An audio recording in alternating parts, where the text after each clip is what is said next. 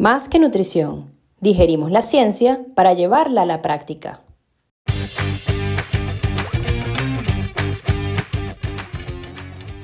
¿Quieres cuestionar y entender la ciencia para llevarla a la práctica y así mejorar el rendimiento y la salud de atletas, personas activas y población general? Acompáñanos en este viaje de compartir información, donde estaremos conversando sobre nutrición, deporte y salud. Somos Paola y Andrea, dos nutricionistas y además corredoras que comparten la misma pasión, la necesidad de divulgar información veraz, actual y práctica. Aquí hablaremos nosotras y también invitaremos a expertos en diferentes áreas relacionadas al deporte y bienestar para crecer y aprender. Bienvenidos a nuestro podcast, Más que Nutrición. Hola a todos, bienvenidos a otro episodio más de Más que Nutrición, donde estaremos conversando hoy con Matías Monsalve. ¿Cómo estás, Paola? ¿Cómo estás, Matías? Hola, André. Hola, hola, muy buenas tardes. Eh, queríamos saber quién eres, a qué te dedicas, qué haces actualmente. Sí, claro. Eh, bueno, eh, mi nombre es Matías Monsalves. Yo soy de base eh, profesor de educación física. tengo una maestría en ciencias de la salud y deporte, aquí todo en Chile, donde en esa tesis o en ese grado al final tuve la posibilidad de eh, trabajar con dietas cetogénicas. Eh, de hecho, un estudio que todavía tenemos ahí, no le, hemos, no, le hemos puesto, yo creo que toda la energía para poder sacarlo. Em, y posterior a la maestría entré a, mi doctorado, eh, un doctorado en nutrición en la Universidad de Chile, en el cual se me permitió seguir en, en, en el tema más allá de la dieta, sino que trabajando con cuerpo cetónico, específicamente con beta-hidroxibutirato. Y ahí es donde nace un poco mi, mi, duda o mi interés a partir de, de, estas moléculas, porque como todos me imagino que inicialmente a todos se nos enseñó en la universidad, ¿cierto? los ramos de bioquímica y todo, que eran un tremendo villano del metabolismo y que había que pesquisarlo en, en pacientes con, eh, con, con fisiopatologías como la diabetes. Entonces al final era algo que era muy visto eh, en un contexto extremadamente negativo. Y em, a partir del mismo tema de la dieta cetogénica a mí me llamaba mucho la atención porque tú veías que los pacientes que se sometían a dieta cetogénica no hacían cetoacidosis diabética, ¿cierto? Eh, ellos tenían sus niveles de cetonas normales, no había cambio en, el pH plasmático. Entonces, eso un poco me llamó la atención y, y, y más allá de decir, ok, ¿cuál es el efecto de la dieta? por más allá que sepamos que, que es esta restricción calórica, ¿cierto? Eh, pero hay muchos, termina habiendo muchos factores confundentes, ¿cierto? Entonces, yo en mi tesis doctoral actual quise ver un poco em, cuáles son los efectos de un, suplemento de beta-hidroxibutirato en particular sobre distintos parámetros. Yo hice mi estudio esto solo en, en, en modelo animal, en ratones. Bueno, Matías, yo, o sea, entiendo que, pues, bueno, está súper metido en, en, este tema, que es un tema, pues, que en este momento está como bastante popular y creo que hay como mucha confusión eh, debido a que, a, que, bueno, que la dieta cetogénica, suplementación con cetonas, en general, este, la gente no, no sabe diferenciar entre una cosa y la, otra. Entonces, antes de entrar como en el tema de, de, la suplementación con cetonas y en qué, en qué contextos esto puede utilizarse, ¿nos podrías recordar un poco más o menos cómo es este metabolismo de los cuerpos cetónicos y más o menos cómo es su rol en la producción de energía. Un poco de, clase de bioquímica acá para recordar. O sea, tratar de explicarlo lo, más, lo más simple posible. Al final, como te decía inicialmente, se había pensado que esto eran eh, metabolitos de desecho, ¿cierto? Que no tenían ninguna función eh, energética. Em, pero en realidad estudios muy, muy antiguos de los años bueno, de los años 20 con la dieta cetogénica y después estudios posteriores de alrededor de los 70 empezaron a demostrar el rol energético que tienen principalmente a nivel cerebral, que es un poco la gracia. Entonces, la formación de los cuerpos cetónicos es netamente, o que se realiza principalmente en el hepatocito, o sea, en el, en el hígado de las personas, Y esto se da principalmente en periodos sumamente extremos y difíciles de conseguir, que es primero, obviamente, ayunando eh, por lo menos 24 o 48 horas en humanos. Los ratones tienen una adaptación a la dieta o, al ayuno un poco más rápida, pero en humanos alrededor de dos días en promedio de ayuno para poder tener niveles altos de, de beta-hidroxibutirato. Entonces, esto es principalmente asociado a factores hormonales, como por ejemplo la caída de la insulina, ¿cierto? Que se da con el no consumo de comidas o el no consumo de hidratos de carbono, pensando en la dieta. Y eh, un poco en la velocidad a la cual la producción de energía a nivel hepática se ve eh, expuesta. Porque al final, cuando tenemos déficit, lo que va a hacer el cuerpo es decir, ok, ¿de dónde saco energía? Y automáticamente el sistema va al tejido adiposo, ¿cierto? Se pone a hidrolizar y a mandar ácidos grasos y glicerol para mantener la glicemia. Y esta, como te decía, esta velocidad que va a requerir el hígado para poder producir energía, hace que esta gran cantidad de ácidos grasos, ¿cierto?, que quedan eh, o que quieren entrar para poder ser eh, metabolizados, se empiecen a acumular. Y al final esa acumulación, que, que un poco el producto final, este acetilcoenzimo A, si nos acordamos de la beta oxidación, ¿cierto?, de los ácidos grasos, Em, es una señal para que estos eh, acetilcoenzimas se puedan juntar en cierta medida y se puedan producir los cuerpos cetónicos. Entonces al final la gracia que tienen estos cuerpos cetónicos es que en el hígado lo que hacen es que condensan, ¿cierto? En distintos procesos enzimáticos, que insisto, no, sé si vale la pena mucho entrar, pero em, en el cual se clivan o se juntan y se produce esta molécula de cuatro carbonos, habitualmente, ¿cierto? Beta-hidroxibutirato y acetoacetato, que son los principales. Y la gracia que tienen es que cuando salen del hígado, ¿cierto? Son transportados a nivel de la sangre y pueden llegar a tejidos extrahepáticos como el cerebro, el riñón, el músculo, ¿cierto? Que es algo que, no, que nos interesa bastante ahora. Y obviamente en el músculo se pueden oxidar. Entonces los acetilcoenzimados que se producieron en el hígado llegan al músculo o al cerebro, etcétera, y se metabolizan. Entonces, más allá de verlo como forma ineficiente, yo creo que es una forma bastante eficiente de no perder energía en, procesos en los cuales no tengo. Okay. Entonces, eso, eh, eso es lo primero que, que, hay que recordar que es bastante interesante. Entonces, estos son procesos sumamente extremos y que obviamente cuando se ligó al tema del deporte es, ok, o sea, yo en un deportista no puedo tener una restricción severa de hidrato de carbono, no puedo tenerlo ayunando para poder tener este estado de cetonemia. Entonces ahí es donde se empezó a desplegar el otro, la, otra creación, entre comillas, de, compuestos sintéticos que en realidad son similares de lo que nosotros producimos en el cuerpo. O sea, el metabolito que, que yo tomo tiende a ser el mismo que el cuerpo produce, al final, químicamente hablando. Perfecto, entendido y súper interesante. Pero estamos en, actualmente como en este boom de las dietas cetogénicas, de todo esto. Y hay como una concepción o satanización de estos cuerpos cetónicos como, el como los enemigos del metabolismo. ¿Cómo crees que hemos evolucionado en cuanto a esta denominación que es un poco negativa en cuanto, en cuanto a ellos? O sea, yo, creo que ha ido, eh, en ciertas áreas ha ido evolucionando, pero yo creo que en otras áreas vamos a la involución. En el sentido que obviamente ahora tenemos estrategias en el, en el laboratorio eh, que nos permiten en realidad conocer, eh, o, en realidad más allá que eso, tenemos herramientas que nos permiten conocer mucho más allá de esto. Entonces, em, con el mismo auge de la dieta cetogénica, ¿cierto?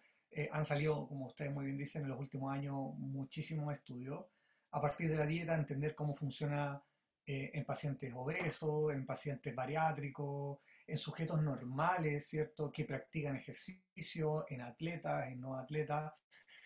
Entonces, siento que se le ha ido como, como, conociendo una vez más cuál es el rol.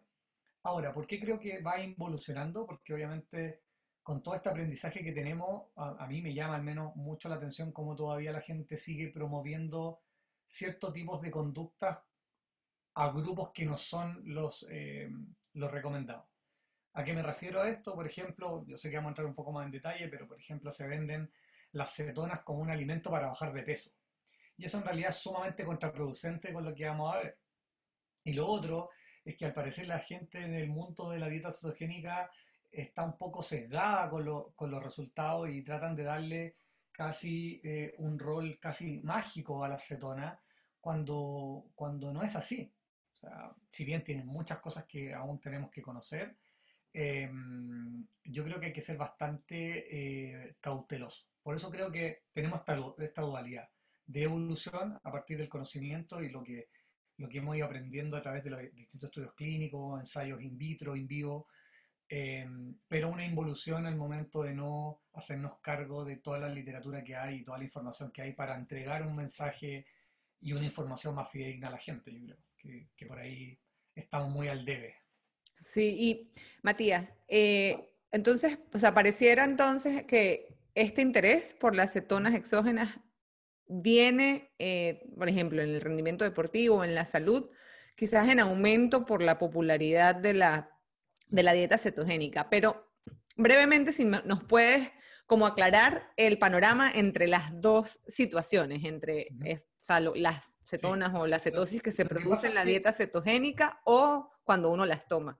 Claro, porque al final, ya, eso es sumamente importante porque son, son dos condiciones metabólicas totalmente distintas. O sea, cuando, cuando yo hago una dieta cetogénica, yo le estoy diciendo a mi sistema, a partir de distintas señales metabólicas, ¿cierto? En este caso, la señal de restricción calórica, insisto, tenemos que ir a algo más básico, o sea, que estas dietas, primero, y yo siempre lo digo, estas dietas fueron hechas para niños con epilepsia refractaria, ¿cierto? Que no podían, eh, que no tenían ningún efecto con los medicamentos, y esto data del tiempo de Hipócrates, donde veían que algunos tratamientos lo hacían con ayuno, entonces algo en común eran estos cuerpos cetónicos. Entonces, la condición en la cual la dieta cetogénica tiene que eh, llevarse a cabo para, poder producir eso, metabólicamente es totalmente distinto, porque requiere sí o sí un, eh, un eh, balance negativo energético, no como se vende. Hay gente que dice, no, yo puedo estar en dieta cetogénica, isocalórico, igual puedo llegar a ganar músculo. No, necesitas estar en un déficit calórico porque el incremento de energía propiamente tal va a apagar la producción de cetonas. Esas son señales que siente el cuerpo, obviamente. En cambio, cuando yo tomo cetonas exógenas, al final lo que estoy teniendo es un efecto de la molécula per se, energéticamente hablando. Tengo una metabolización eh, directa que, entre comillas, puede estar compitiendo con los ácidos grasos, puede estar compitiendo con la glucosa, ¿cierto? Cosa que no voy a tener en un estado donde la glucosa está baja, los ácidos grasos altos, y llevo mucho tiempo adaptándome a la dieta, ¿ya? Entonces, los contextos son totalmente distintos y de hecho, mucho de la aplicación de la cetona exógena eh, que se está conociendo actualmente, se habla que, hay, necesitamos mucha información a partir del el grupo al que se le da, qué tan entrenado está, qué, eh, qué condición física tiene, qué estado nutricional tiene. En cambio, la dieta tiene esta, esta ¿cómo se llama? Esta, esta otra característica del déficit energético, que es algo que yo no quiero tener con la cetona exógena. Entonces, yo creo que esa es la primera, la primera gran diferencia. De nuevo, hay gente que trata de vender como que estos fueran sinónimos. Metabólicamente son mundos opuestos. No son lo mismo y creo que no son comparables. Por eso es importante mirar cautelosamente tal o cual estrategia. Claro, es que no, o sea, cuando tú das esos cuerpos cetónicos no tienes que estar en cetosis antes, tú estás induciendo ese estado, pero por esa molécula que estás dando. Claro, entonces, eh, esa es una pregunta interesante, Andrea, porque al final esto se basó en que hay muchos efectos de, las, de, las, de, la cetosis o del ayuno prolongado que podrían ser beneficiosos. Que es, por ejemplo, estos estudios que se veían donde la proteólisis muscular, por ejemplo, disminuía eh, después de ciertos días de ayuno. Entonces, efectivamente, hay, hay, un par de estudios alrededor de los años 60 donde hacen infusión directa de de beta-hidroxibutirato y se ve que la oxidación de aminoácidos al final, o en este caso, en ese paper al menos, de leucina era menor. Entonces la gente dice, ah, pero es que si aumento la cetona, eh, eh, cuido el músculo. Pero al final la gente de esta cetogénica termina perdiendo músculo igual, aunque tenga niveles de cetona de 3 milimolar o de 2 milimolar. Y eso es por el déficit energético inducido. Entonces, al parecer, la señal molecular de la cetona al final termina siendo eh, en esos periodos no tan potente al parecer. O sea, hay otros factores que la afectan. Claro. ¿Y cuáles son los tipos de cetonas exógenas que existen? ¿Cuáles son las principales diferencias que hay en estos? ¿Cuáles son los más, los más utilizados actualmente en la investigación eh, científica, tanto en deporte como en salud? Eh, sí, a ver, por un tema de precio, de costo, las primeras que, las primeras que se empezaron a utilizar fueron las, eh, las cetonas eh, adheridas a sales, ya sea calcio, potasio, sodio, ¿cierto? Que eran un poco, son un poco más baratas de hacer.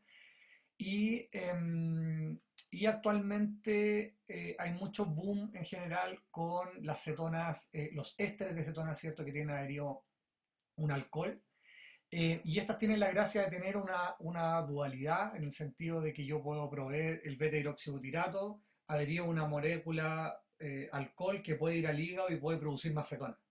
Entonces al final cuando yo veo, por ejemplo, la respuesta eh, al incremento de los niveles de cuerpo cetónico con sales o con cetonas, los ésteres, ¿cierto?, tienen una respuesta o un incremento de la cetonemia muchísimo más, más pronunciado.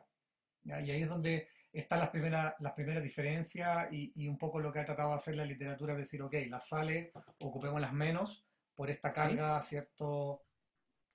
Por esta eh, carga principalmente de, cationes inducida por sodio, etc. Eh, y ocupemos... Em, y ocupemos obviamente los ésteres que tienen este efecto sin la carga de sales, pero que tienen un incremento de la cetonemia igual.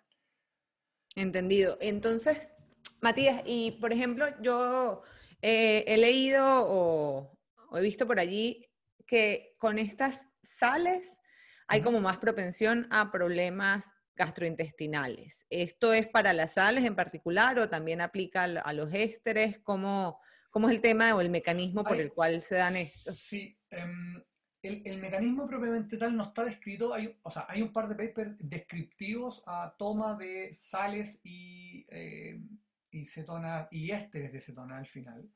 Entonces, claro, obviamente la, la, carga ¿cierto? de cationes o de sodio principalmente se ha visto que tiene efectos sumamente negativos a nivel gastrointestinal. Y eso, de nuevo, no solamente con las sales de cetona, sino, por ejemplo, uno de los efectos secundarios de la suplementación con bicarbonato de sodio es el problema gastrointestinal. que eso obviamente puede hacer que haya un movimiento importante de agua en el, hacia el lumen, ¿cierto? Y hace que yo me sienta hinchado o, me moleste, ¿cierto? Pero los últimos estudios, de hecho, el último estudio del grupo de, que me imagino que me lo vas a preguntar después, pero me voy a adelantar solamente a la parte de, problemas gastrointestinales del grupo de PUF, que es de la gente de, Loaina. Eh, ellos demuestran como que los problemas gastrointestinales son como bien suaves en realidad, porque ellos hacen estas escalas del 0 al 10 y en promedio los problemas gastrointestinales está hablando de un nivel de 3 o 4 y son en algunos sujetos. De hecho, cuando eh, al parecer cuando se consumen las cetonas con hidratos de carbono, los problemas gastrointestinales son menores. Entonces al final, entonces al final lo que lo, que falta efectivamente es ir, es ir un poco eh, ordenando los protocolos para ir para los siguientes papers que porque de seguro van a seguir saliendo, eh, de qué forma se dan. Si los doy solos, con agua, si le agrego triglicéridos de cadena media, si le agrego carbohidratos y si le agrego qué tipo de carbohidratos. Porque como te decía, hay un par de, uno de los principales investigadores en este minuto es el grupo de Kieran Clark, eh, que es la gente de Oxford, ¿cierto? Donde está Brianna Stubbs, que ahora está en, en, el Buck Institute, ¿cierto? Viendo todo el tema de signaling de, de cetonas, pero ellos son los que tienen mayor cantidad de publicaciones y han sacado estudios de farmacocinética de cetona en humanos, las diferencias entre sales y ésteres. Y ellos al final han visto que estos problemas gastrointestinales eh, son muy similares a los que se producen cuando se dan, por ejemplo, eh, cargas altas de hidratos de carbono en general a gente que no está adaptada. Entonces, entonces algo que es súper entretenido ahora es casi este concepto de training the gut, ¿cierto? El, entrenar el, el, el intestino así como lo entreno para cargarlo con hidratos de carbono, a lo mejor hacer pruebas en las cuales yo puedo ir cargando de cetonas en distintos trials con el fin de que esto sea menos molestoso.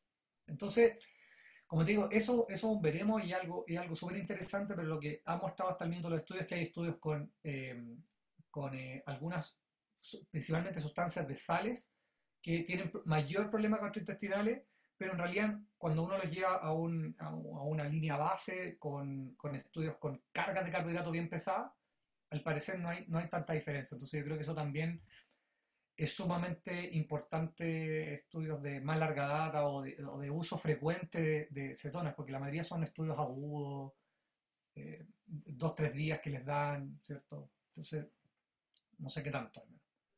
Sí, definitivamente falta, falta más investigación y estoy segura que, que estaremos viéndola por ahí próximamente. ¿Tú nos podrías comentar qué tan rápido estos suplementos aumentan los niveles de cetona y más o menos por cuánto tiempo se pueden mantener elevados después del consumo de estos, de estos suplementos? Sí.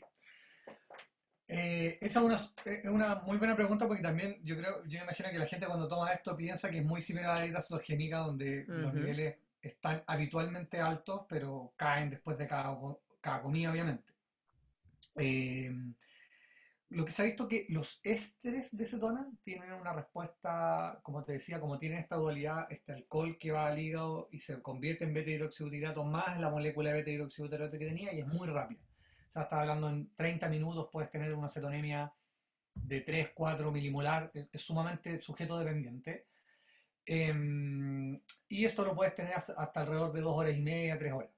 Las sales, eh, tienen, como te decía, la diferencia de las sales es que es una mezcla racémica de, los, dos isómeros al final, del isómero L y D, en el cual el D es el principalmente metabolizable y el L tiene un rol menor en, la, en, el metabolismo en general, pero se ha visto en estudios en hígado que es capaz de, eh, de metabolizarse en el hígado, eh, principalmente la forma L, em, pero las sales tienen una respuesta muchísimo menor. Entonces, con sales lo máximo que se ha visto es la elevación de acetonemia hasta 1,2 milimolar. Entonces está hablando de tres veces de diferencia entre un compuesto y otro. Y alrededor de nuevo, de las, sales tienen una caída un poco, un poco más rápida, alrededor de, dos horas, y los ésteres, como te decía, tres horas máximo en promedio. Ok. Matías, antes de, o sea, vamos a ir hablando de algunos de, los efectos ¿no? que puede tener este, este consumo de, de cetonas exógenas. Pero antes de, ir, como más profundo en algunos de ellos, ¿podrías darnos como un panorama o enumerarnos eh, los efectos en los que se cree que las cetonas exógenas tienen un efecto? En el deporte es lo principal que, lo que vamos a hablar, pero si hay algo en la salud o, en otro ámbito que sea importante. Sí, claro. A, nivel, yo creo que partir con la parte deportiva. A nivel deportivo eh, y a partir de este paper del grupo de de Kieran Clark, ¿cierto? Se tomaron como muchas, eso fue el 2016, eh, se le dio como mucho boom a lo que podía, lo, que podía haberse eh, alterado debido a que yo hiciera un estudio eh, bien robusto, ¿cierto? Son cinco estudios dentro de uno, cinco pruebas dentro de uno, donde ven todos los sustratos metabólicos, análisis de fibras musculares, ver la utilización de, de grasas, de, ¿cierto? de lípidos y de hidratos de carbono. Entonces, a partir de ese estudio, lo principalmente que se hablaba es que cuando las cetonas estaban disponibles, había una mayor utilización de lípidos intraaminocelulares, celulares, había una eh, mayor oxidación, obviamente, de la cetona, y había también una preservación del glicógeno muscular. Entonces, a partir de eso, eh, dijeron, perfecto, o sea, esto para el deporte excelente, estoy comiendo mucha grasa, poco glicógeno, y esto es un boom porque es en realidad todo lo que los atletas buscan es preservar el glicógeno lo más, a la más alta intensidad posible, ¿cierto? Y preservar para cuando tenga que, eh, que apretar al final o, si quiero ir a mayor intensidad. Entonces a partir de eso se hicieron algunos estudios en humanos, ¿cierto?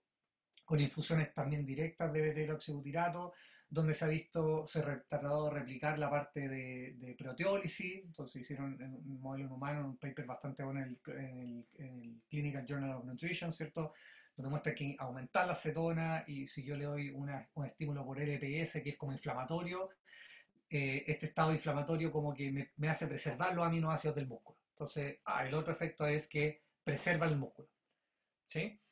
Y por otra parte está la parte de salud, donde se ha visto que tiene eh, dos efectos eh, a lo mejor importantes. Uno, lo que se está estudiando actualmente a nivel cardíaco, eh, que un poco sabemos que el, corazón de una persona infartada o que tiene falla cardíaca, ¿cierto? El metabolismo del, corazón también cambia y por ende se ha visto que ocupa acetona y al parecer es, es mucho más eficiente el corazón con las cetonas que cuando obviamente no, no las tiene presentes y obviamente tiene ese efecto en, en salud. Y otra parte es un poco lo que investiga la gente del Back Institute, ¿cierto? Que yo, en realidad, eh, John Newman, que es el, el PI ahí del área de, de, cetona y ve todo lo que tiene que ver con beta hidroxibutirato, son todos los efectos en señalización. O sea, cómo la molécula, independiente de que se metabolice o no, cuando está presente, eh, altere la expresión de ciertos genes, eh, cierto tenga un efecto antiinflamatorio independiente que sea metabolizado. Em, entonces yo creo que esas son las áreas como, como más entretenidas al final, que un poco lo que pasaba con el lactato, que el lactato también, oh, un metabolito de desecho y que aquí en Chile uno de repente también ve en los diarios todavía los médicos diciendo que el ácido láctico se cristalizó dentro del músculo y duele y eso lo... No, o sea, al final, obviamente con el avance, ¿cierto? Tú te ríes porque no pasa solo en Chile al parecer. No. Em, entonces, eh, em, eh, sabíamos tan poco y obviamente las herramientas de biología molecular o de genética llegaron después al ejercicio. Si bien había muchos investigadores que estaban haciendo cosas muy, muy centradas en salud o en preservación de músculo, en la parte deportiva fueron algunos los que empezaron a hacer estos análisis, oye, ¿qué pasa si miramos este gen? ¿Qué pasa si miramos el estrés oxidativo? ¿Qué pasa si miramos esto? Entonces, ahí se empezaron a dar cuenta que estas moléculas cuando estaban presentes pasaban cosas. Y eso un poco termina siendo, yo creo, el, desafío actual. O sea, no solamente la acetona, hay un sinfín de metabolitos que no tenemos idea qué es lo que hacen y cuál puede ser el futuro. Entonces, yo creo que partir con con esto es algo que es, eh, yo creo que fundamental para poder eh, comprender el futuro. Pero a mi parecer son las principales áreas de signaling, metabolización y a lo mejor toda la parte eh, proteica, que es un poco lo que se viene. Y de hecho, mi postdoctorado va a ser algo en eso, así que estoy. Bueno, esperamos con ansias ese, ese postdoctorado a ver qué, cómo nos ilustras, porque la verdad es que sí, yo siempre he pensado que es como tan abstracto y tan fascinante el cuerpo humano, hay tantas cosas que no sabemos y, y, es lo bonito de la ciencia también, que siempre vamos descubriendo otras cosas que al final te quitan o te cambian todo el panorama que tenías al inicio, ¿no? Claro. Em, entrando un poco más sobre el ejercicio, sabemos que la utilización de carbohidratos exógenos es limitada, porque obviamente el músculo tiene una tasa de oxidación más o menos de un gramo por minuto, lo que en términos de calorías por hora representaría un valor muy bajo al compararlo con la cantidad de calorías que está siendo utilizado durante el ejercicio. ¿Serían entonces estas cetógenas, esa, ah, estoy pegada con las cetógenas, las cetonas exógenas, una herramienta para proveer más energía durante el ejercicio? ¿Hay algo que has leído en alguna investigación o si has hecho alguna investigación sobre esto, algunas dosis propuestas, sobre quizás algún tipo de ejercicio, algún tipo de, deporte en específico. Lo, que pasa es que eso, fíjate, gracias a la pregunta. Yo creo que eso, es un poco lo, interesante que, insisto, el último paper que salió hace un par de días de, este grupo de Loaina muestra en situaciones como de carrera, cosa que no había visto el grupo de, de, Pete Cox eh, y de Kieran Clark, Em, que ven en esta condición de eh, tomando cetona, ¿cierto? Eh, haciendo una, una, prueba, entre comillas, como de tres horas con sprint, ¿cierto? Todo lo que conlleva una carrera de ciclismo. Ellos no vieron ninguna diferencia en muchas de las cosas que se habían reportado el 2016.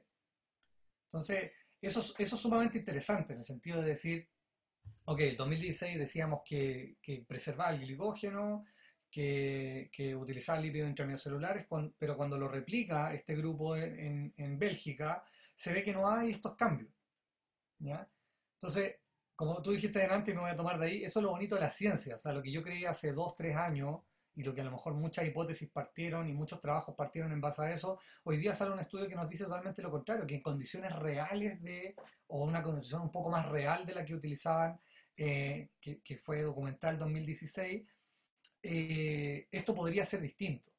Ahora, eh, eso apunta a lo que yo eh, comentaba anteriormente, que hay gente que no está acostumbrada a tomar la acetona, que hay gente que a lo mejor, de hecho, la carga de hidrato de carbono que se dio en este último estudio es un poco más baja de la que habitualmente se da, ¿cierto?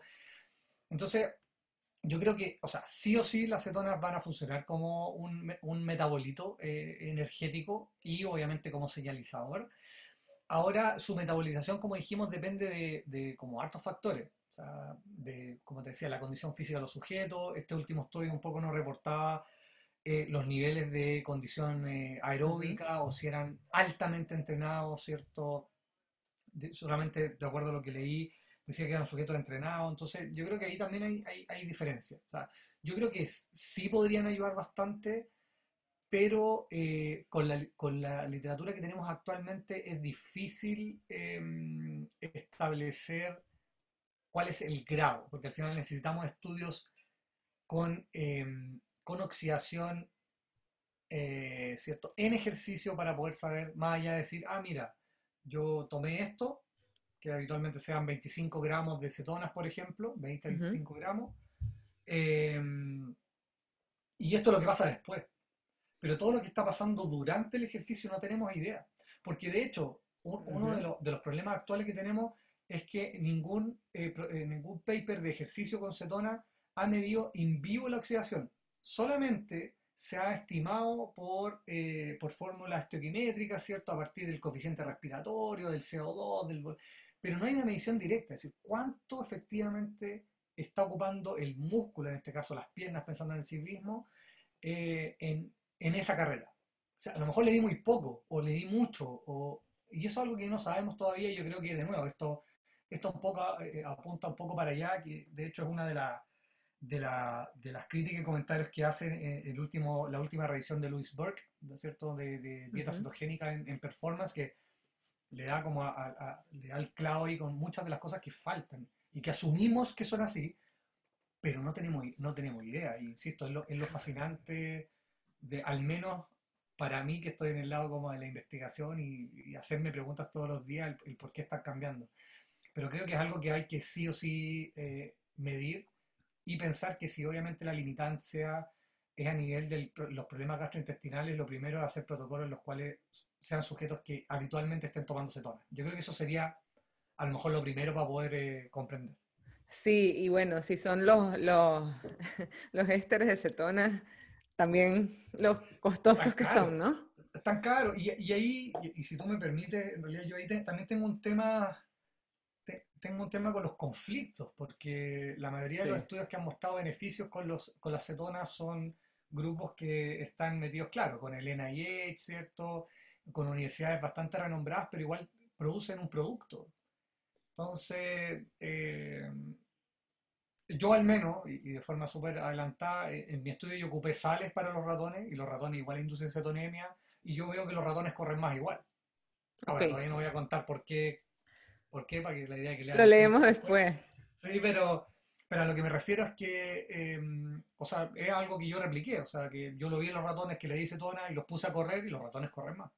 Sí, ahora, claro, eh, a partir de, lo que hablaste anteriormente, bueno, entendemos que, o bueno, o lo hemos visto también en, en los diarios y esto, que la popularidad ha sido creciente en el ciclismo profesional, ¿no?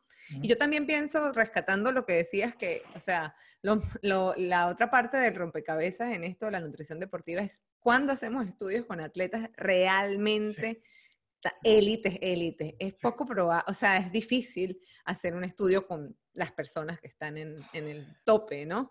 Entonces, bueno, es, otra, otra limitante allí de para quién puede ser beneficioso y al final, eh, en un contexto de nutrición, en un contexto de deporte élite, un 0,3% puede representar una gran, de mejoría en el rendimiento puede representar una gran diferencia. De, hecho, Paola, o sea, el cálculo que hacen en el, en el paper de, de, Cox, en el paper, en el CEL del 2016, eh, son como 400 metros que recorren más, pero cuando hacen el cálculo del tiempo en milisegundos, segundos, ¿cierto? La diferencia que ellos tienen de incremento era entre llegar primero y octavo en la élite. O sea, pensando en los cambios marginales que tiene que tener un de, de, nuevo de élite.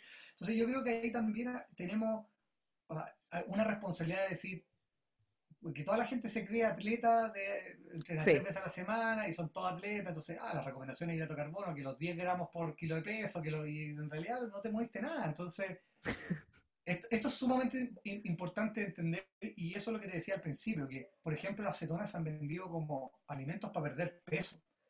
Y, técnicamente la señal de la acetona cuando está alta es inhibir la lipólisis.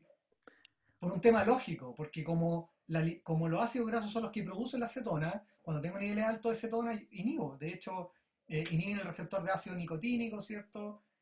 Y por ende yo inhibo la lipólisis. Entonces, ok, si quiero oxidar más grasa y tengo la cetona en 3, 4, todo el día, la señal al tejido adiposo es que no me mande más ácidos grasos. Entonces es súper contraproducente eh, para lo que se tiene que utilizar y para lo que se le... Y de nuevo, es cosa que tú busques en internet como Wave 2 y aparecen sales de cetona, raspberry ketones, y todas estas cosas que no tienen ningún sentido, ¿cierto? Eh, o, están totalmente sacadas de contexto para poder vender. Sí, bueno, eso es otro, otro monstruo con el que nos enfrentamos. Eh, y la gente las compra, que es lo peor. Sí, eso es lo peor. Eh, pero, es que eso también, y disculpa que me, me un poco, pero creo que eso es algo que, es culpa de todo al final. Porque si, si de repente hay, todavía hay mucho profesional que está trabajando fuera de la evidencia, ¿cierto? Que es poco flexible. Entonces eso también es culpa, o sea, cuando tú le preguntas a señora por qué tomó ese, esa, esas sales o por qué tomó ese producto, es porque a lo mejor pasó por 10 profesionales que ninguno le pudo ayudar. Sí. hay mucho el, el, contexto de, más allá de entender, es que la gente lo compra, lógico, si está desesperada por, cambiar, mejorar, etcétera. Sí, es, sí, es un mundo en donde todos tenemos responsabilidad, o sea, totalmente de acuerdo contigo. Matías, eh, por ejemplo, claro, eh, hablaste un poco de que lo que hemos visto, esa conservación del glucógeno mm. muscular, etcétera, que se le adjudica a la, a la acetona, sobre todo en la parte del contexto deportivo, pero nos podrías, o sea, como para entenderlo un poco mejor, no sé si sucede o no sucede porque la ciencia está en eso, pero ¿cuál es el mecanismo propuesto por el cual eso sucede? O sea, porque las cetonas, ¿por qué las cetonas tendrían ese efecto? lo que pasa es que lo, que lo, que se ha planteado es que una de las principales señales que estarían induciendo la modificación de, em, de la glicólisis per se es el aumento del acetilcoenzimo A que es proveniente de la acetona, cuando yo me suplemento. Cuando yo leo los niveles de acetilcoenzimo A, uno de sus principales puntos o reguladores es la actividad de la fosfofructoquinasa a nivel de glicólisis. Por ende, la velocidad de la glicólisis disminuye. Entonces se entiende que efectivamente cuando yo tomo gran cantidad de cetona, ¿cierto? Hay gran cantidad de acetilcoenzimo A que está siendo, siendo producido y eso podría ser una señal para que la glicólisis efectivamente o el mismo glicógeno que yo tengo en, en el músculo no se esté metabolizando. Entonces, obviamente hay otros hay, otros hay otros papers que han demostrado que las dietas cetogénicas, ¿cierto? Tienen una inhibición de la piruvato deshidrogenasa, ¿cierto? Y eso hace que obviamente el piruvato no pueda ser utilizado en el ciclo de Krebs. Y eso es un tema lógico también, porque lo que estoy haciendo es proveyendo gran cantidad de energía por otro lado. Entonces, e, eso podría ser una, podría ser una de, de las posibles, de hecho esos son los mecanismos como propuestos, que es principalmente la modulación de la cantidad de citrato, de eh, A que podrían obviamente disminuir em, y podrían en realidad señalizar a la disminución de la glicólisis. Pero como te digo, eso fue el 2016. ¿cierto? Este paper que te comentaba de, de, de POF, ¿cierto? Eh, muestra que no hay ninguna diferencia en, en, esta otra condición, ¿cierto? En el glicógeno pre y post. Y en los intralíneos intracelulares pre y post no hay ninguna diferencia. Entonces creo que ahí también hay que ahondar, eh, y eso también yo, es algo que se recalca bastante, entrar a revisar extremadamente bien las metodologías para poder entender las diferencias de los estudios. Uno se hizo en ayuno, otro no se hizo en ayuno, otro se hizo con carrera donde se suplementaba tanto carbohidratos como, eh, como cetona en distintos tiempos, 30, eh, uno fue una hora antes, 20 minutos antes, mientras que el otro fue solamente dos horas antes. Entonces, hay muchos temas metodológicos que, que, hay que, que hay que considerar. Sí, sin duda esas diferencias metodológicas nos hacen como un reto para nosotros cómo poder, cómo saber aplicar todo, todo esto, ¿no? Hay otro mecanismo con, con el que nos gustaría que, que nos comentaras un poco, es si hay implicación y en la utilización de cetonas y factores asociados a la recuperación post ejercicio, si existe alguna investigación sobre este tema en cuanto ya entramos en este metabolismo de síntesis de proteína, metabolismo muscular, ¿cómo están, ¿cómo están implicadas ellas ahí? Sí, em, de eso hay bastante poco. Creo que hay, hay, dos o tres papers que muestran y de hecho con, con resultados súper eh, controversiales. Hay, hay- de hecho hay un estudio que, que fue publicado en el eh, European eh, College of Nutrition, parece en el Journal, eh, donde muestra que el consumir este de cetona ayudaría a resintetizar glicógeno.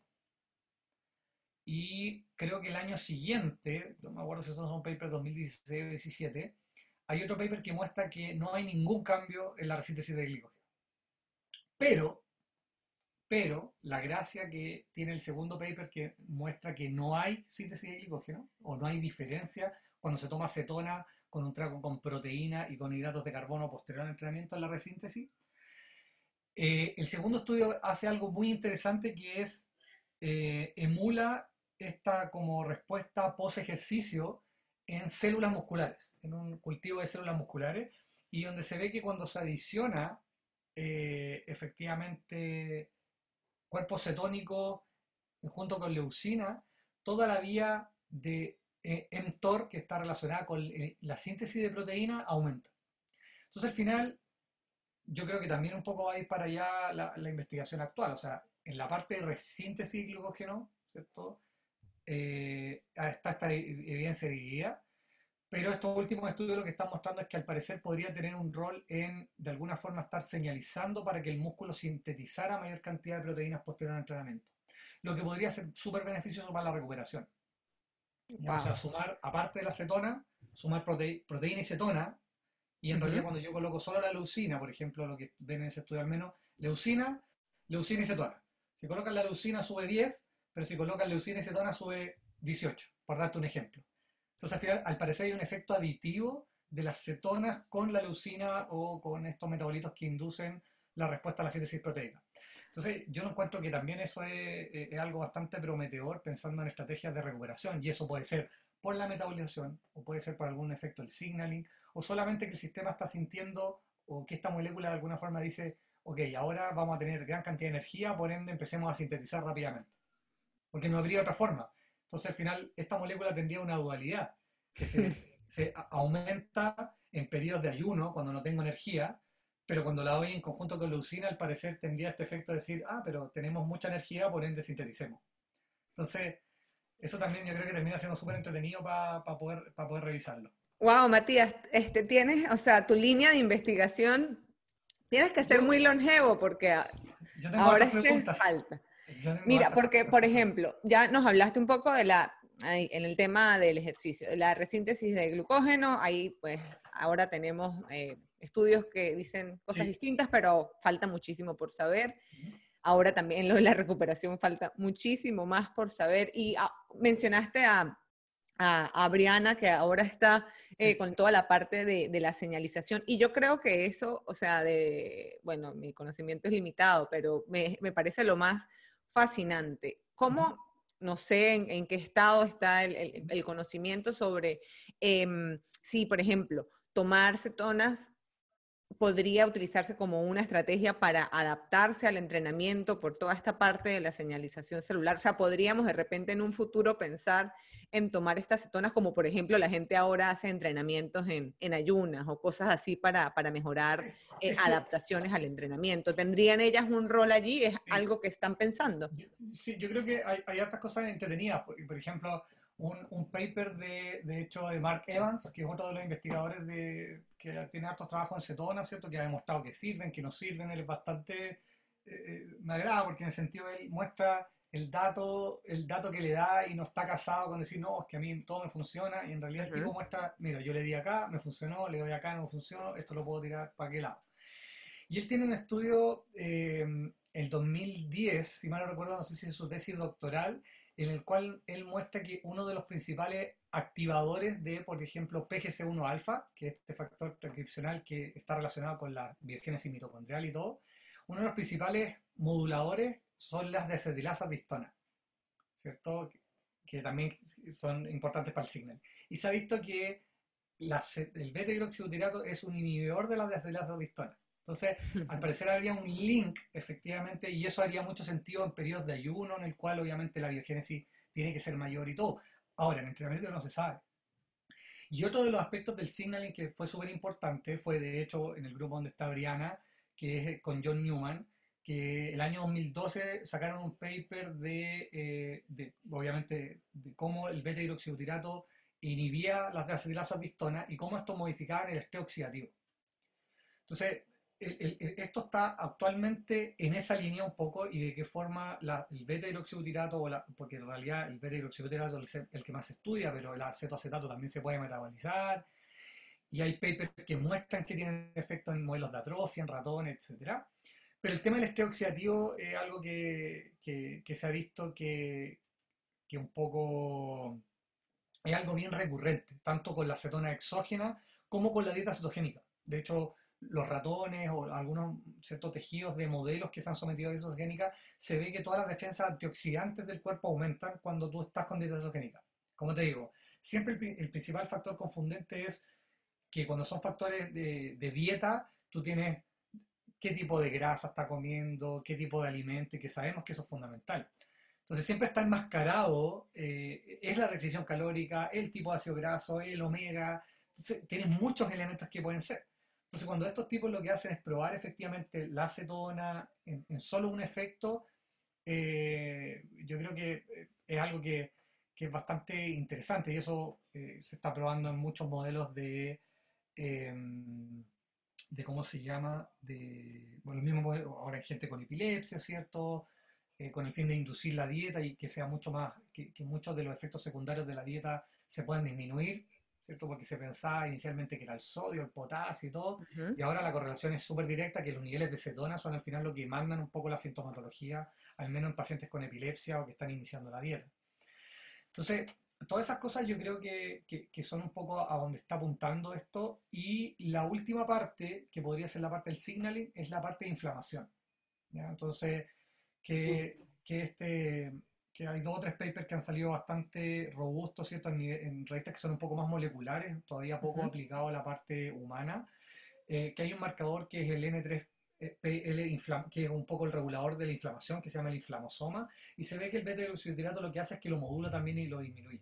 Por ende, parte importante de los efectos antiinflamatorios que podría tener las cetonas probablemente tal es por un, tema de signaling más que de la metabolización. Entonces, okay ahí volvemos a lo del principio, que tenía esta dualidad de cuánto es lo que cuánto es la importancia de lo, de lo metabólico y cuánto es la importancia de la molécula de yo aumentarla eh, eh, para otros fines. ¿ya? Y ahí, y ahí, ¿cierto? Es súper importante decir, ok, eh, cuando uno ve a esta gente que dice, no, es que yo voy a hacer una dieta cetogénica clásica, 4 a 1, 4 de grasa por uno de carbo y uno de carbohidrato y uno de proteína. Sí, pero dije, ¿para qué va a hacer eso? Eso está enfocado por un tema terapéutico, donde las cetonas tienen que estar sumamente altas todo el rato, pero si tú la quieres para otra cosa, ¿para qué lo vas a hacer? Entonces, como te digo, en el tema del signaling también está muy, muy eh, interesante. Hay hartos papers que muestran el tema de la longevidad, eh, pero de nuevo, es la restricción o, este estado mímico del ayuno, ¿cierto? Que parte de las señales que yo veo en el ayuno las veo sin tener esta inanición o esta, eh, esta como podría ser este como ayuno con soporte nutricional, donde no me faltan micronutrientes, ¿cierto? Que yo creo que, insisto, eh, es algo súper eh, súper prometedor lo que está haciendo la gente del, del, del BAC.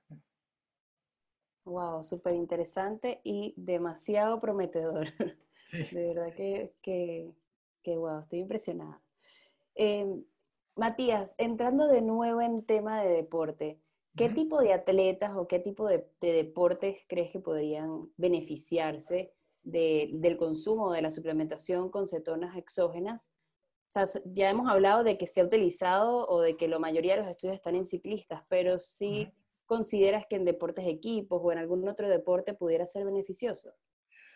O sea, si lo vemos del, si lo vemos del punto de vista de recuperación, posiblemente en todos los deportes sea beneficioso. Eh, si lo vemos desde el punto de vista energético, claro, lógicamente, como te decía, una de las limitancias de la utilización de la acetona es la condición física del atleta, debido a que los, las enzimas y los transportadores que ingresan las cetonas al músculo, que en este caso son los transportadores monocarboxilatos, ¿cierto?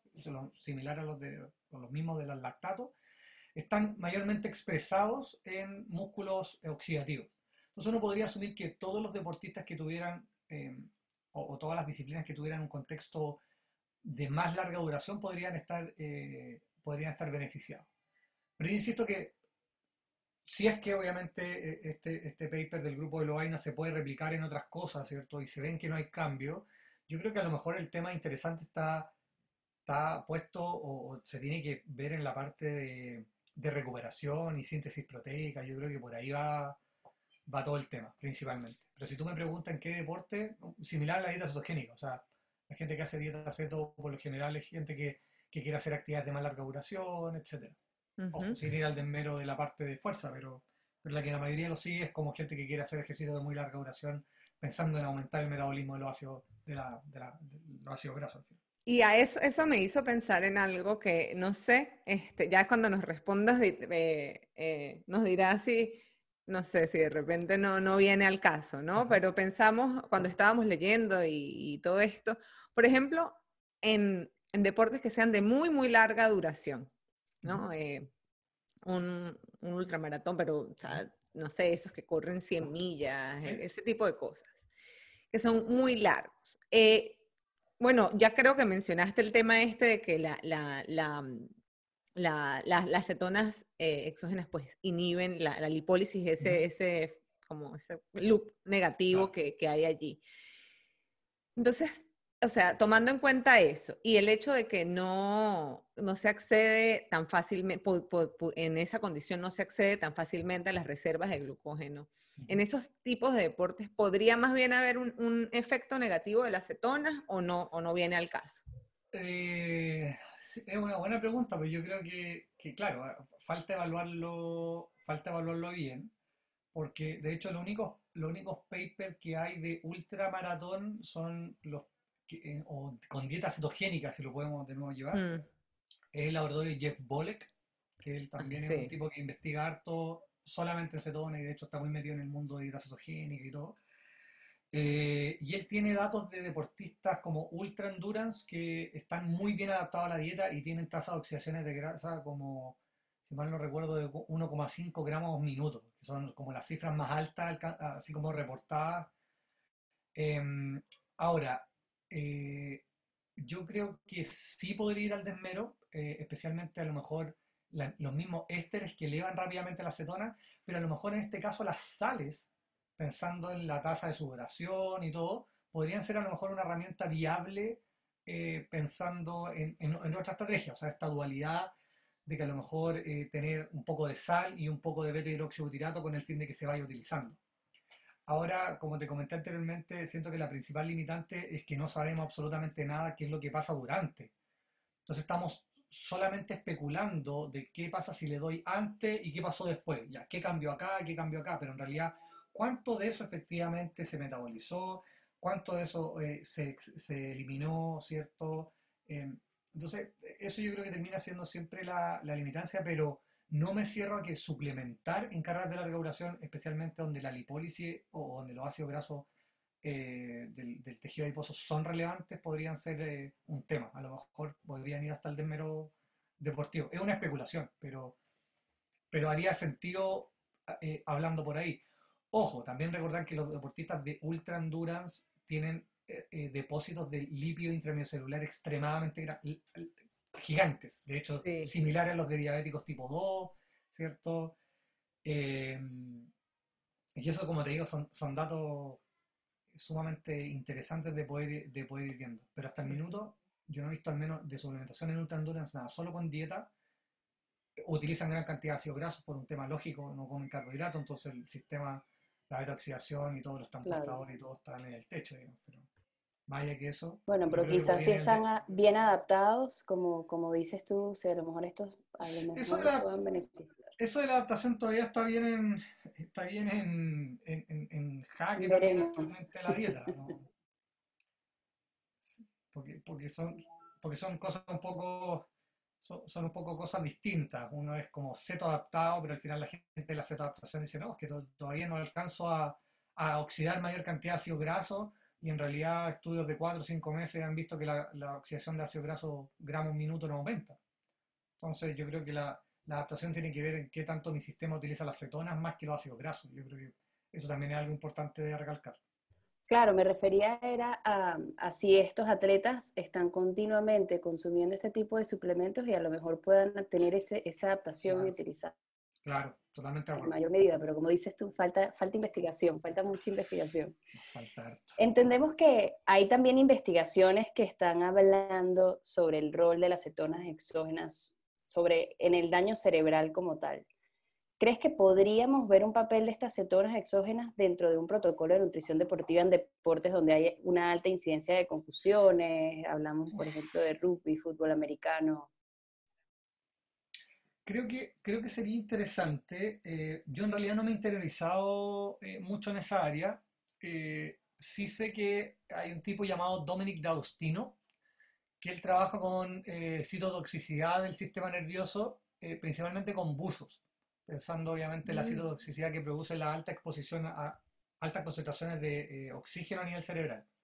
Entonces, lo que ellos han visto, al menos en estudios, ya tiene un par de estudios interesantes, en cual se ve que cuando los sujetos se suplementan previo, ¿cierto?, a, ir a la profundidad y a someterse a, oxígeno, em, la, cantidad de eventos o de ataques eh, que se producen posteriormente por la citotoxicidad a la exposición al oxígeno son menores.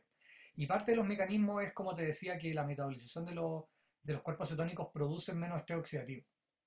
Entonces, todo va netamente por el lado del estrés oxidativo. Eh, sí encuentro que, porque obviamente la gente que sufre de trauma, edema y todo, la cantidad de estrés oxidativo que se produce a nivel cerebral es extremadamente alta y sé que es una de las causantes de, de muchas señales de muerte neuronal, yo encuentro que podría ser una buena, una buena estrategia, habría que probarlo también, ¿cierto? Pero, pero es algo que, merece al menos la duda eh, que si estamos pensando en este daño por golpeteo, eh, parte de las señales son similares, a lo mejor podría tener un efecto. Yo no me cierro, pero... Sí, eh, ese tema de, de, de las conclusiones, a ver, como que todavía no, bueno, el omega 3, la creatina, dieta cetogénica, ahora la cetona, pero al final no hay nada, ¿no? Aún que, se pueda recomendar. A pesar de que varias cosas son prometedoras, todavía no hay como el protocolo para las conclusiones. Lo que pasa es que, claro, muchos de estos, muchos de los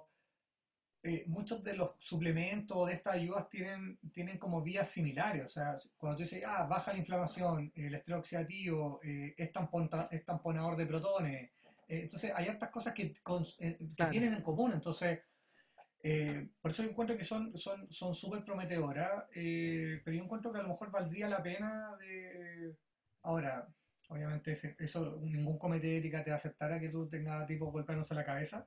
Sí. Pero eh, pero a lo mejor eh, ver algunos tipos de ensayos en los cuales tú le des suplementación a futbolistas americanos, ¿cierto? que tengan un partido X, eh, pre y post, y ver algún, algún tipo de, o sea, algo descriptivo a lo mejor inicialmente, pero, pero eso habitualmente, esos daños por contusiones, vienen es por golpeteos como muy, muy continuos, ¿cierto? sí. Pero a lo mejor podría ser algo prometedor de forma aguda a lo mejor en, deportes más universitarios, en tipos que debutan, yo creo que a lo mejor ahí también hay algo interesante. Mira, eh, Matías, bueno, eh, ya, ya estamos casi cerrando, pero a ver, en, bueno, ya tenemos como el panorama, bueno, claro, entre comillas, porque falta mucha investigación, pero los tres o cuatro aspectos más importantes en donde las cetonas son exógenas son aplicables en la parte de la nutrición deportiva. Por supuesto, no vamos a como a ir muy, muy este, a fondo al, al, tema de la salud, pero eso podemos invitarte de nuevo. Sí, sí. Pero, pero no sé si nos puedes decir como las áreas, eh, nos hablaste en parte con el, músculo cardíaco y esto, pero las áreas en donde se está viendo investigación con cetonas exógenas y ya el tema de, de la salud. ¿Qué, ¿Qué, hay por allí o eh, cómo ves que eso va a ir evolucionando o, es prometedor? Por, lo menos hasta el minuto del área donde siento que está más fuerte, y de hecho hay otros proyectos que se lanzaron, yo de hecho estaba viendo un postdoc en, Holanda que tenía que ver con falla cardíaca y, cetona, es el área, el área cardiovascular. O sea, no solamente, no solamente por la parte metabolizable, sino a lo mejor lo que podría estar produciendo la disminución del, del mismo estrés oxidativo, de la inflamación de bajo grado que puede estar en, en algunos pacientes, Y, y también, como te decía, que un poco lo que, lo que yo quiero ver, el tema de la inflamación de bajo grado y la síntesis proteica, o sea, la preservación del músculo, en, en, personas que no son deportistas al final. Entonces, ahí es dando mejor el, tema del signaling, más que la metabolización per se va a ser sumamente, eh, sumamente importante. Pero el área que creo que donde se están viendo más, mayor cantidad de investigaciones es al menos en el área de cardiovascular, no tanto si en el músculo, algunos estamos tratando de mantener el tema en el músculo. Em, y la parte, posiblemente la parte de diabetes también, em, netamente porque hay dos cosas interesantes. Hay, hay, un par de estudios que muestran que suplementarte con cetonas exógenas previo a un test de tolerancia a la glucosa genera eh, obviamente una disminución, un, incremento, una disminución de la producción eh, endógena de, de, glucosa al final. O sea, tienes glicemias posteriormente más bajas. Em, y eso se ha visto que puede ser por la secreción de insulina inducida por la cetona o que hay a lo mejor otros mecanismos en el hígado que disminuyen la gluconeogénesis y, y por ende la producción de, eh, de glucosa hepática. Y, eh, y otra área es, por ejemplo, la que producen los triglicéridos de cadena media, los MST, mm. que se ha visto que también cuando, al menos en los modelos animales, cuando se suplementa con MST, las glicemias de los ratones son menores.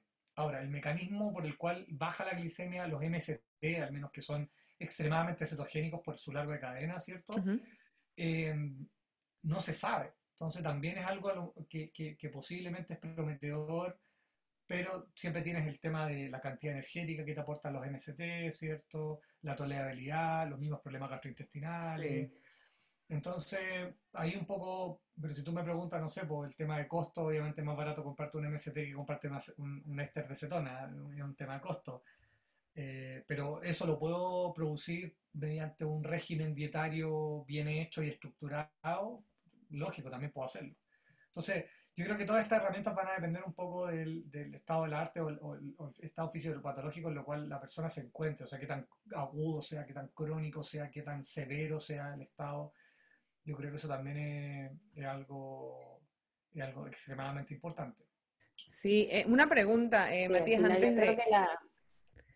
Disculpa, Andrea, que se me vino a la mente. Eh, hay algo, eh, por ejemplo, cuando comenzamos a hablar mencionaste la, la parte de, la epilepsia, ¿no? Este, a ver, ¿qué hay, o sea, eh, yo siento que es un tema como que del que se habló y se dejó ahí y no hubo como mucha más evolución, dieta cetogénica, pacientes epilépticos, pero las cetonas podrían tener algún, algún rol en estos pacientes epilépticos o es netamente la dieta cetogénica? No, no, no. O sea, se sabe, o sea, el mecanismo exacto eh, no se sabe eh, aún, incluso con toda la cantidad de años, estamos hablando de los años 20, donde se, se utilizó por primera vez en epilepsia. Em, pero hay harta, o sea, lo, lo, que se, lo que se quiere saber, o lo que se ha demostrado un poco, es que posiblemente son las cetonas. Em, se ha visto que tiene un rol en la en la modulación de, de glutamato, ¿cierto? De, de, todos los componentes más excitatorios a nivel del sistema nervioso y eso haría que parte de esto tuvieran una disminución en la, en la, en la prevalencia y en la excitabilidad a nivel neuronal y eso haría que parte de los episodios bajaran. Eh, lo, que se, lo que se está viendo, al menos en la literatura, al menos en epilepsia, que es algo que yo siempre mantengo como ahí, como que es algo que me gusta como para leerlo no, pero no es algo que lo, que yo trabaje, hay gente mucho más especialista en esto. Pero esto que le uso la acetona exógena al menos eh, es una muy buena herramienta para iniciar la dieta. O sea, como para disminuir, especialmente pensando que las dietas menos restrictivas son en niños un poco más grandes, porque de hecho las dietas 4 a 1 se le hace a lactantes, ¿cierto? Donde yo le puedo dar un régimen líquido un poco más accesible pero en niños más grandes es sumamente complicado iniciar la dieta por el entorno social, etc. Entonces, eh, hay un par de estudios que muestran que el, tomar sales de cetona, de hecho, y con estrés no he visto nada, pero con sales al menos, que también hay una reducción importante de los ataques y hay una, una, mejor percepción de, o sea, de sensación general de, de, los niños al menos que lo utilizan. ¿no? Pero yo creo que, de nuevo, es algo que, que, que en el área de epilepsia yo creo que esto igual se va a tornar para allá. Lo más seguro es que van a haber muchos estudios que van a empezar a utilizar al menos este con, eh, con niños, ¿cierto? O a lo mejor en dosis pediátrica, em, que encuentro que de nuevo es bastante promisorio pensando que, que, es algo que puede ayudar a tener niveles, porque de nuevo en epilepsia los niveles de cetonas sí son sumamente críticos para la disminución de los, de los ataques, no, no, como en el deporte. Porque de hecho algo que no te nombré, que, que se sabe que por ejemplo el músculo tiene una cinética de saturación de 2 milimolar de cetona. Entonces al final si tú tienes 5 da lo mismo, el músculo se satura con 2. Entonces, el trabajar entre de 2 hacia abajo o hasta 2 es suficiente, entonces no tienes que tener tantos niveles. En cambio, en epilepsia se ha visto que los niveles tienen que estar habitualmente sobre 2, 2 como y tanto, 3 milimolar de forma constante para poder ver la, la, la mejor efectividad de la, de la, dieta al final. Entonces, por eso te digo que es sumamente eh, importante, más aún cuando las personas que tienen dieta cetogénica por mucho tiempo como el sistema se acostumbra a metabolizarlo rápidamente, los niveles de cetona en plasma caen rápido.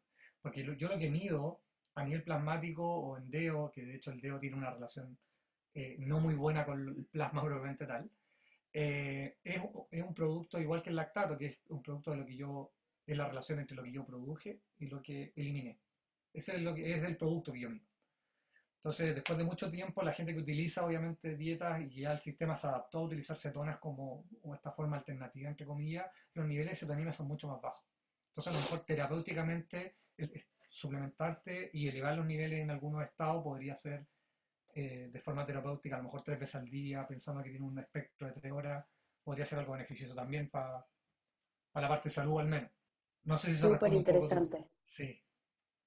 Sí, no, sin, sin duda creo que nos, que nos responde y, y además que es súper prometedor, sobre todo para los niños, porque no había pensado nunca en, en, lo difícil que también puede ser quizás mantener ese tipo de, de, alimentación, ese tipo de plan, y puede ser una solución o una ayuda a nivel terapéutico, o sea, tanto para como lo que hablabas de, de esa adaptación, que obviamente ya tu cuerpo está súper super adaptado a utilizar los cuerpos cetónicos como para poder tener una un mejor mantenimiento de, de, la alimentación y, de, y, del beneficio de la cetosis al final, que es lo que se busca en la, en la epilepsia, ¿no?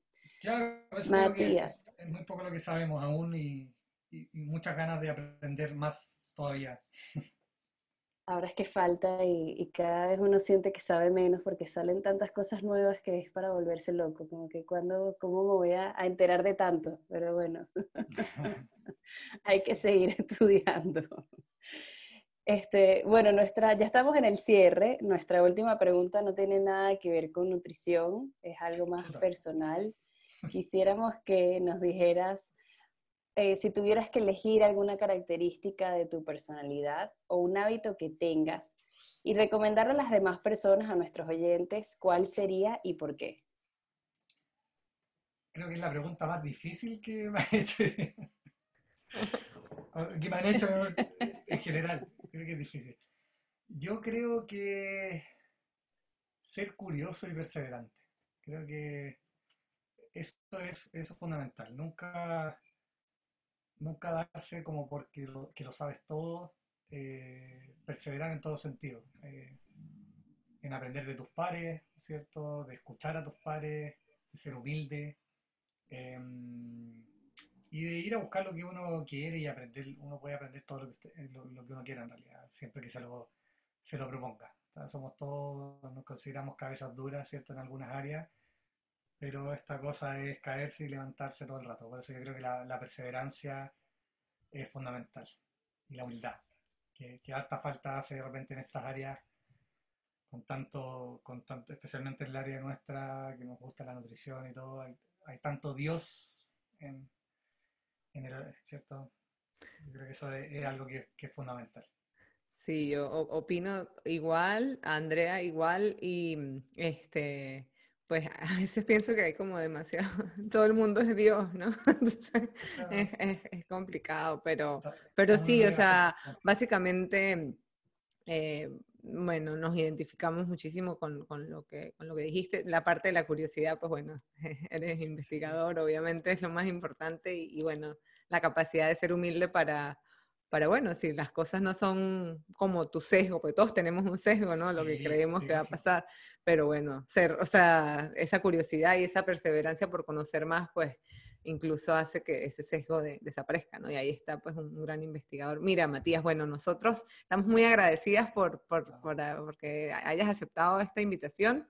Este, dudo que esta sea la pregunta más difícil que has recibido porque supongo que tus alumnos cuando muestras todas esas vías metabólicas, recuerdo cuando pusiste la lámina como si fuera el metro de de Londres y dije, wow, ya tengo que poner play, este, pause para ver esto con, con más calma. Pero, porque, sí. pero, el mensaje estaba claro. No, sí, pero cuando, cuando me recordaste toda la bioquímica. El primer día en Londres lo más seguro es que te pierdas y no sepas cómo llegar del lado al lado, pero después de un tiempo vas a saber cómo llegar. al final eso Así es, así es. Y, bueno, pues al, final, no, este tema también me parece fascinante por, por eso, porque eh, de, cierto modo, bueno, siempre uno tiene que ir a la bioquímica de nuevo, pero aquí tuve que ir y, ah, este ciclo.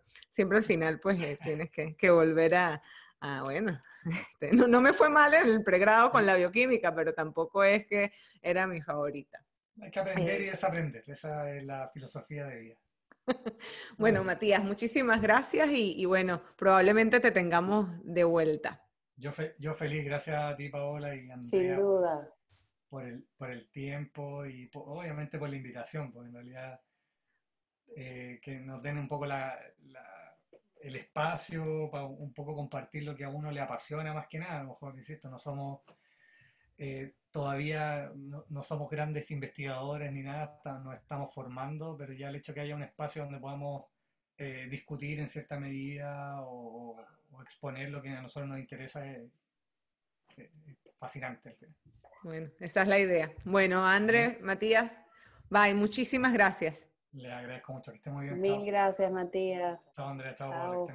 Bye. Bye. Esto fue Más que Nutrición. Suscríbanse y compartan este podcast si les gustó. Hasta el próximo episodio. Chao.